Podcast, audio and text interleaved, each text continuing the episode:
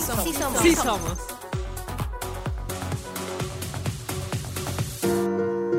Hola, estoy muy contenta de iniciar este programa de Sí Somos. Primero porque es la primera vez en que podemos participar las cuatro al mismo cierto. tiempo. Entonces, estoy muy contenta por compartir este espacio ya con todas.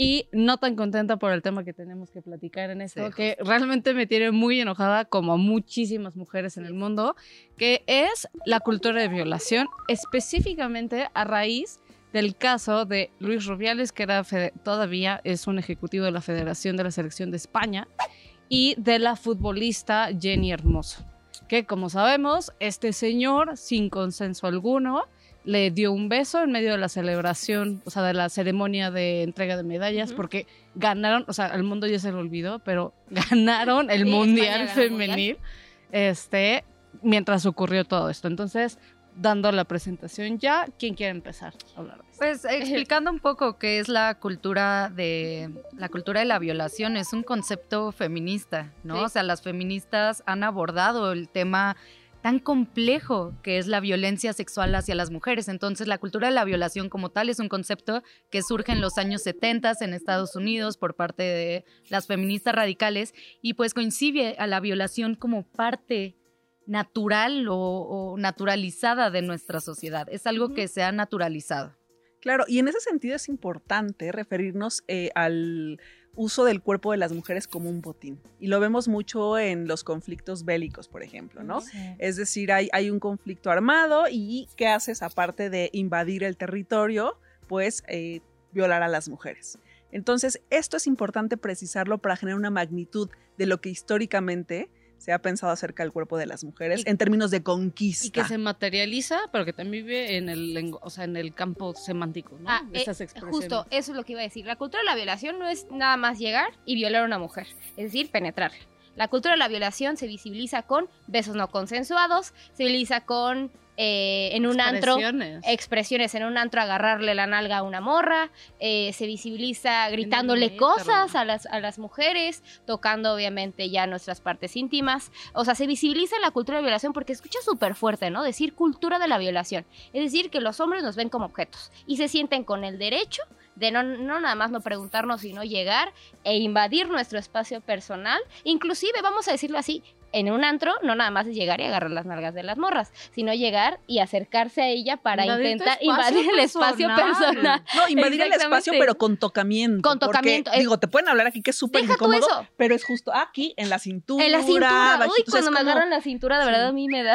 Súper importante. Oh, Y que sucede no solamente en los espacios, o sea, lo grave también es que no solamente sucede en, en situaciones de esparcimiento, sino en contexto laboral. Ah, a ver, contexto es que era laboral. celebración, pero eso era el trabajo. Ella es futbolista, es, Y está en su contexto de Ujú. trabajo y, y, o sea, y también justamente es su jefe, entonces ahí hay una también relación de asimétrica de poder, pero no necesariamente, o sea, y eso sí o sí es abuso. Pero también se da entre pares. O sea, no necesariamente tiene que ser tu jefe Con o tu papá o o una figura de autoridad, o sea, con cierta jerarquía en contextos sociales. También puede ser tu par, tu amigo, tu hermano, lo Sí. que sea, ¿no? Y, y la clave es precisamente el consenso. O sea, el consenso, y yo, el El consenso. consentimiento, claro, quiero- que está quiero- interesante definirlo desde la parte, perdón, más superficial hasta la más clavada. ¿Tú qué quieres, Julia? Quiero, A ver, quiero que escuchen, quiero, quiero- un mundo libre. No, quiero que escuchen esta frase. Los que nos meten mano y nos fuerzan a besos en momentos de celebración, euforia, ¿saben qué nos hacen en momentos de ira? Qué fuerte. Y de ahí podemos comenzar a hablar de, o sea, fue un beso como de celebración, ¿no? En este momento euforia, campeonas. Y entonces agarro, la, me trepo en ella, la abrazo, la beso. ¿Qué nos hacen los hombres violentos cuando tienen ira? ¿no? Exacto. O sea, la cultura de la violación está en los momentos de, de goce, pero también, También de ira. que no. escala, o sea, escala. Y creo que, digo, eso simil no quiero, o sea, probablemente no tiene nada que ver, pero cuando hablamos, por ejemplo, de maltrato a los animales, muchas personas, o sea, a nivel sociológico, sí, eh, dicen que es un primer paso, ¿no? Para agredir a otro tipo de personas, sobre todo vulnerables, como, o vulneradas, como Personas las de mujeres. tercera edad. Entonces, mujeres, escala. O sea, como dices, o sea, si eso pasa en un momento de festejo, ¿qué pasa cuando está enojado? O sea, ¿cómo Lu- Luis Rubiales y todos estos hombres que ejercen ese tipo de violencia y que para ellos es, oye, es un beso. Eso es un ala- es un piropo, ya no se les puede decir, no, no, no, no puedes, imbécil, no puedes. o sea, No le pegues a la y si no le quiero, pegues a la mesa, pero está o sea, bien. es que ese es el punto. ¿Y, mesa. cuán- y cuántas veces han dicho, la mesa, incluso es que no. ya no se puede cortejar, pero la cultura de violación cómo permea en otros aspectos de nuestra vida, incluso en, nuestro amor, en el, en el amor romántico, ¿no? Mm. A ver, Es que ya se puede Yo me quiero decir- Sí, claro, es que tiene que ver con el, con el cuerpo, con el consentimiento, porque en efecto muchas y muchos están diciendo, "Fue un pico, o sea, como, como de qué estamos hablando. Bueno, es que es la, es la entrada para muchas otras cosas. Cuando hablamos de momentos de euforia y que la furia es muy parecida, Mm. ¿qué implica en ese momento? ¿Qué pasa por Sí. la psique de este hombre?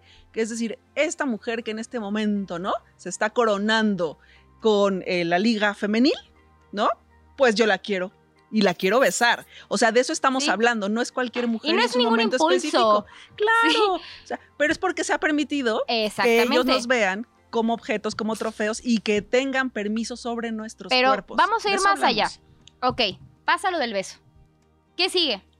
¿Qué? O sea, es que no es nada más, pasó lo del beso, eh, porque aparte ni siquiera se disculpa. Empieza a inventar más cosas, es decir, empieza Ella la revictimización, la revictimización de su parte y de la federación, eh, inclusive él dando una declaración ante todos los directivos e- y usando a sus hijas, en donde le aplaudieron, en donde le aplauden el presidente de la federación diciendo que fue consensuado y que inclusive ella le mandaba mensajes, o sea, en donde ya no, eh, no, espérate, le manda mensajes y después de eso la misma federación le dice a Jenny Hermoso que si no eh, quita sus denuncias, la van a denunciar a ella.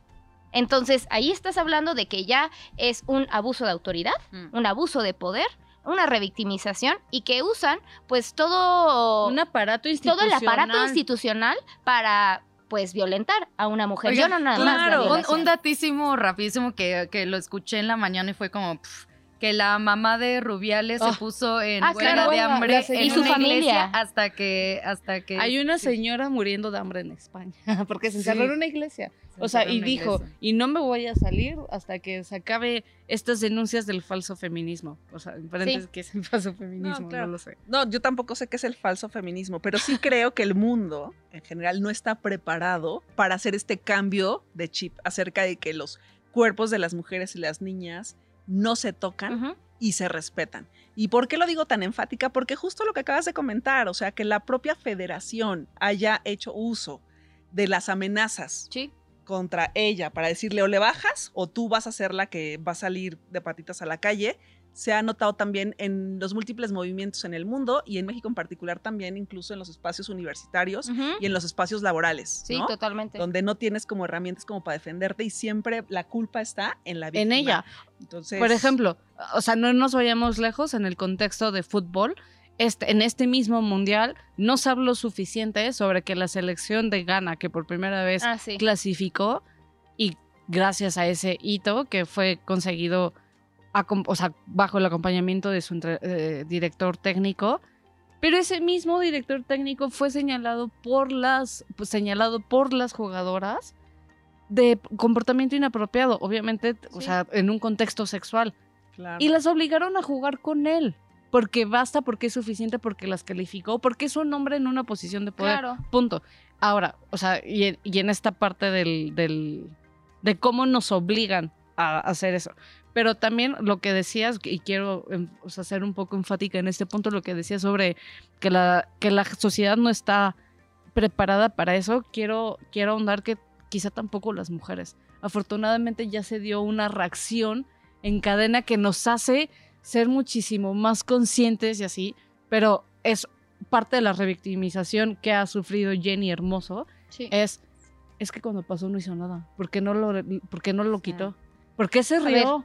A mí ¿Por me qué? interesa escuchar ¿No? mucho a Julia, porque Julia está muy pensativa. No sé si queriendo decir algo o simplemente No, no, no, también, también quiero celebrar este eh, celebrar la, la euforia feminista con la que se ha apoyado a Jennifer, ¿no? O sea, también hay, hay muchísimas personas que, que han apoyado y que dejamos de normalizar. O sea, es gracias a esta expansión del feminismo que podemos nombrar las violencias.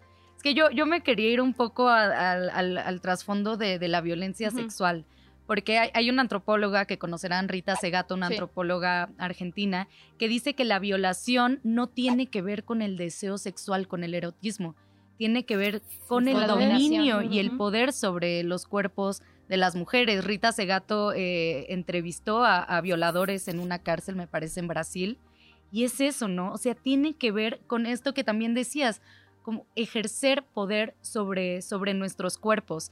Y además, ¿quiénes son los violadores? ¿no? ¿Y quiénes son los abusadores sexuales? Podemos pensar, si pensamos a ver un violador, de repente podemos pensar en alguien así monstruoso, Sí, ¿no? pero, pero tiene la cara de, de cualquier persona. En México, hablando de cifras, quienes más eh, abusan de las personas, sobre todo de niñas, son sus, sus familiares, Familiares. más cercanos. Y Papás, hermanos, tíos. A mí me gustaría también decir, y eso es una denuncia, sí es una celebración por toda la euforia que se ha vivido desde los distintos espacios. De hecho, eh, muchas ligas femeniles se han solidarizado, Sí. se han puesto pulseras, han hecho lonas, o sea, en Jugadoras, jugadoras, jugadoras. Ah, no las eh, ligas. justo es Porque lo ahí que iba está el a decir. pacto patriarcal Eso también. es lo que iba a decir. Exactamente. Hasta el día de hoy son muy pocos eh, los equipos o las ligas varoniles que se han pronunciado en contra de lo que hizo Rubiales. Y eso es lo cuando decimos, cuando denunciamos todo esto, no es una cuestión únicamente de mujeres, o sea, que las mujeres tengamos que alzar la voz, también romper el pacto patriarcal entre las ligas, sobre todo entre los equipos más importantes, el Barcelona, el Real Madrid,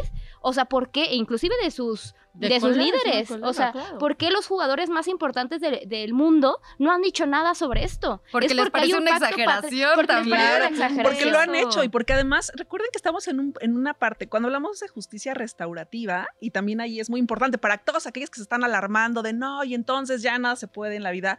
Bueno, se trata de, si estás viendo cada vez más estos detonadores, si hay un movimiento feminista cada vez más global y pujante, compas, Pon les atención, toca ponerse a estudiar Claro. y entender, porque desconocer no te exime de estar cometiendo un delito, que en este caso es acoso, ¿no? Aquí y en, todo en todo el mundo, donde esté obviamente reglamentado.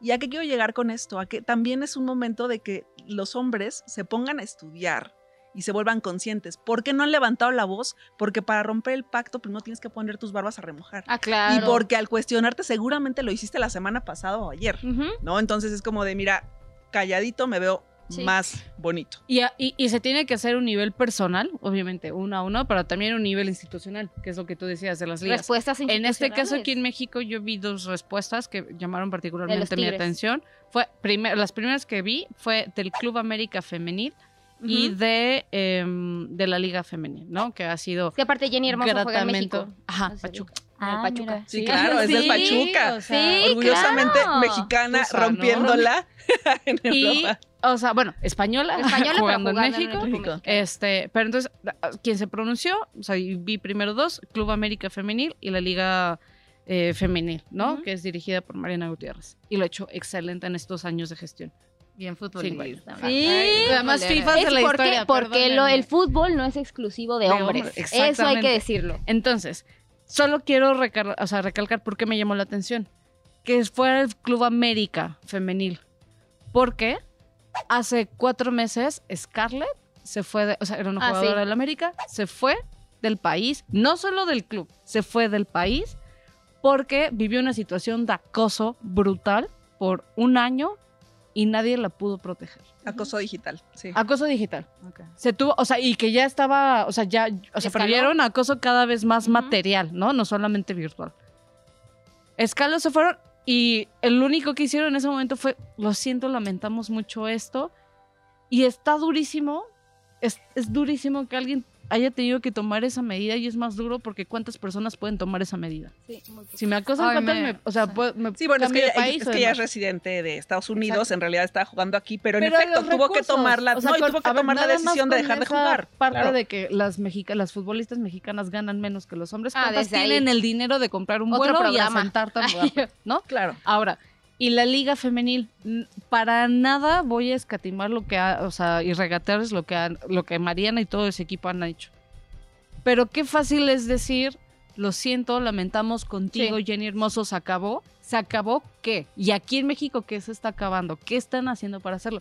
Pero ¿a qué, autoridad, a qué autoridad le compete? A toda, absolutamente a todas en su nivel. Porque, A mí que la riola. o sea, a mí que la Riola, o sea, en Pero un la nivel parte de seguridad, equipo, en un equipo. De garantizar No. que ella no es acosada. O sea, Ah, también claro que Estado. sí, a ver, estamos Estado. hablando en un nivel Estado, pero también los privados tienen su responsabilidad. totalmente. tan solo que tienen que tener protocolos y no los tienen. Entonces, pero es bien fácil fíjate, decir, este- Jenny se este- acabó. No, no, pero es que este, este tema en particular es súper interesante, porque yo no dudo que le hayan tratado de garantizar medidas por parte de la IP, pero si el acosador es un ciudadano, ¿no?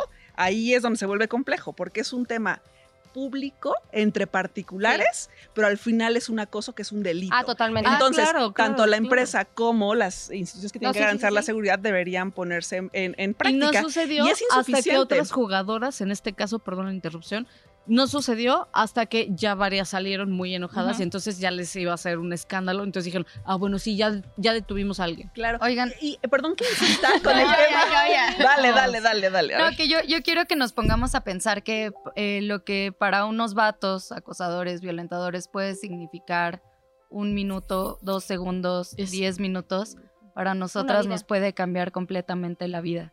O sea, a nosotras nos puede afectar en un montón de sentidos. Y sí, un beso, aunque nos llamen exageradas, y además un beso público, ¿no? Sí. Nos están quitando la autonomía, nos están quitando la autonomía sobre nuestros cuerpos.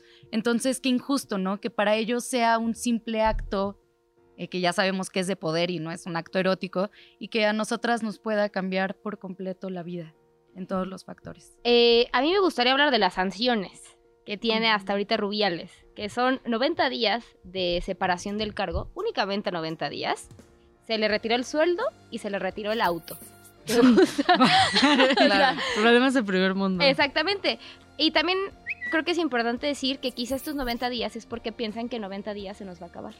Se nos va a acabar la furia y se va a pasar este fenómeno de redes sociales. Y también es importante que digamos que muchas veces ese fenómeno de redes sociales no trasciende entre toda la población. Es decir, eh, ahorita las españolas salieron a las calles, se manifestaron, fueron miles y miles de españolas que se manifestaron en contra de este director. Pero deberíamos de salir todas a las calles, porque justo estos problemas no nada más existen en España, existen en Ghana, existen en México, y que son problemáticas que se visibilizan mucho menos en espacios que históricamente han sido tomados por hombres, que es el fútbol, que son los deportes en general. Entonces, yo aquí también voy a hacer una pequeña mención a un grupo súper bonito que se llama la Barra Feminista. La Barra Mm. Feminista que por primera vez les dieron un espacio, un espacio únicamente para ellas, porque en las barras les dan espacios, pero a las mujeres no había pasado esto, para este, no nada más protestar, sino también celebrar pues este fútbol femenil que lleva muchísimo tiempo existiendo, pero que hasta hace poco se ha visibilizado. Y qué lamentable, tú lo decías, que se olvide que las españolas son campeonas mundiales por esta agresión. Entonces, eh, una felicitación para las compañeras desde este espacio y creo que es importante que cada vez visibilicemos más las violencias que vivimos y sobre todo que vivimos en, en público y que no nos pasará en lo privado. Y ahí, o sea, cuando dices que se olvida que las, las españolas, ahí yo, mm, o sea, mm, conmigo misma tengo un conflicto porque leí un comentario de, es que tendremos que estar hablando del- de su campeonato. Sí y no, porque es increíble el trabajo que hicieron todas, no Claro. solamente Ginny. Hermoso. Mm. Y también es momento de hablar de eso, sí, por supuesto que sí. Pero no es excluyente. Ah, no. Y nuestra atención nos da para hablar de ambas, ambas. cosas. Porque tanto se tiene que festejar que por primera vez esa selección ganó un campeonato mundial, que además rompió todos los récords de, audi- de audiencia y de asistencia, eh, hablando en términos de dinero, que es lo que les importa a muchas personas, eh, pero también de esto. O sea, no excluyen No, no, no, esas nada. conversaciones y se tienen que tener las dos. Claro, y, hay que aprovechar porque el fútbol es uno de los deportes que a nivel mundial más dinero mete, que es mucho más espectacular y pues que todos los ojos están ahí.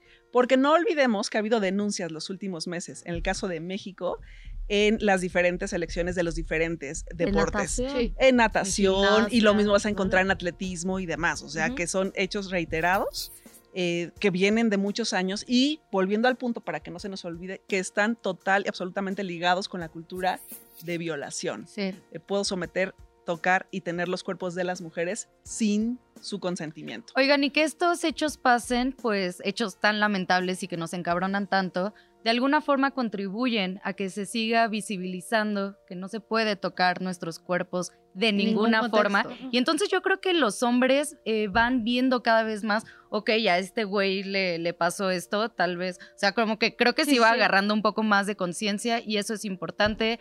Felicidades a todas las morras que juegan fútbol y que se están apropiando de espacios que antes no nos pertenecían. Chicas, muchísimas gracias. Y pues nos vemos en la siguiente transmisión de Si Somos. La luz de sudor en la frente, un grito que puedo sentir en la piel. Hoy noto el suelo diferente, hoy noto que piso más fuerte que ayer. Ahora oigo mi nombre flotando en el cielo. Son tantas las voces que siento que quiero quedarme otro rato en esta sensación de estar en silencio, pasar a la acción. Ya noto el latido de mi corazón,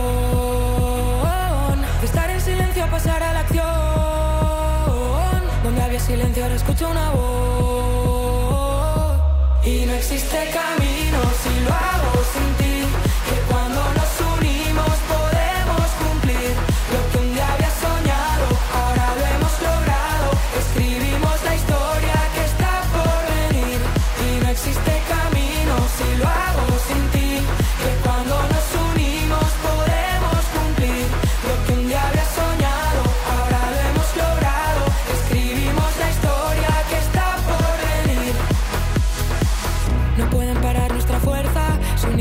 Como cuarzo. Aunque mucha gente se queja, seguimos jugando y ganando. Cumpliendo los sueños que un día dijeron que sería imposible llegar a lograr. Saliendo en la tele por llenar estadios, viendo sonreír a mamá y a papá. Y ya no me muevo de aquí, si me quedo cerca de ti. Y que yo no lo llamaría suerte, que todo el mundo mí.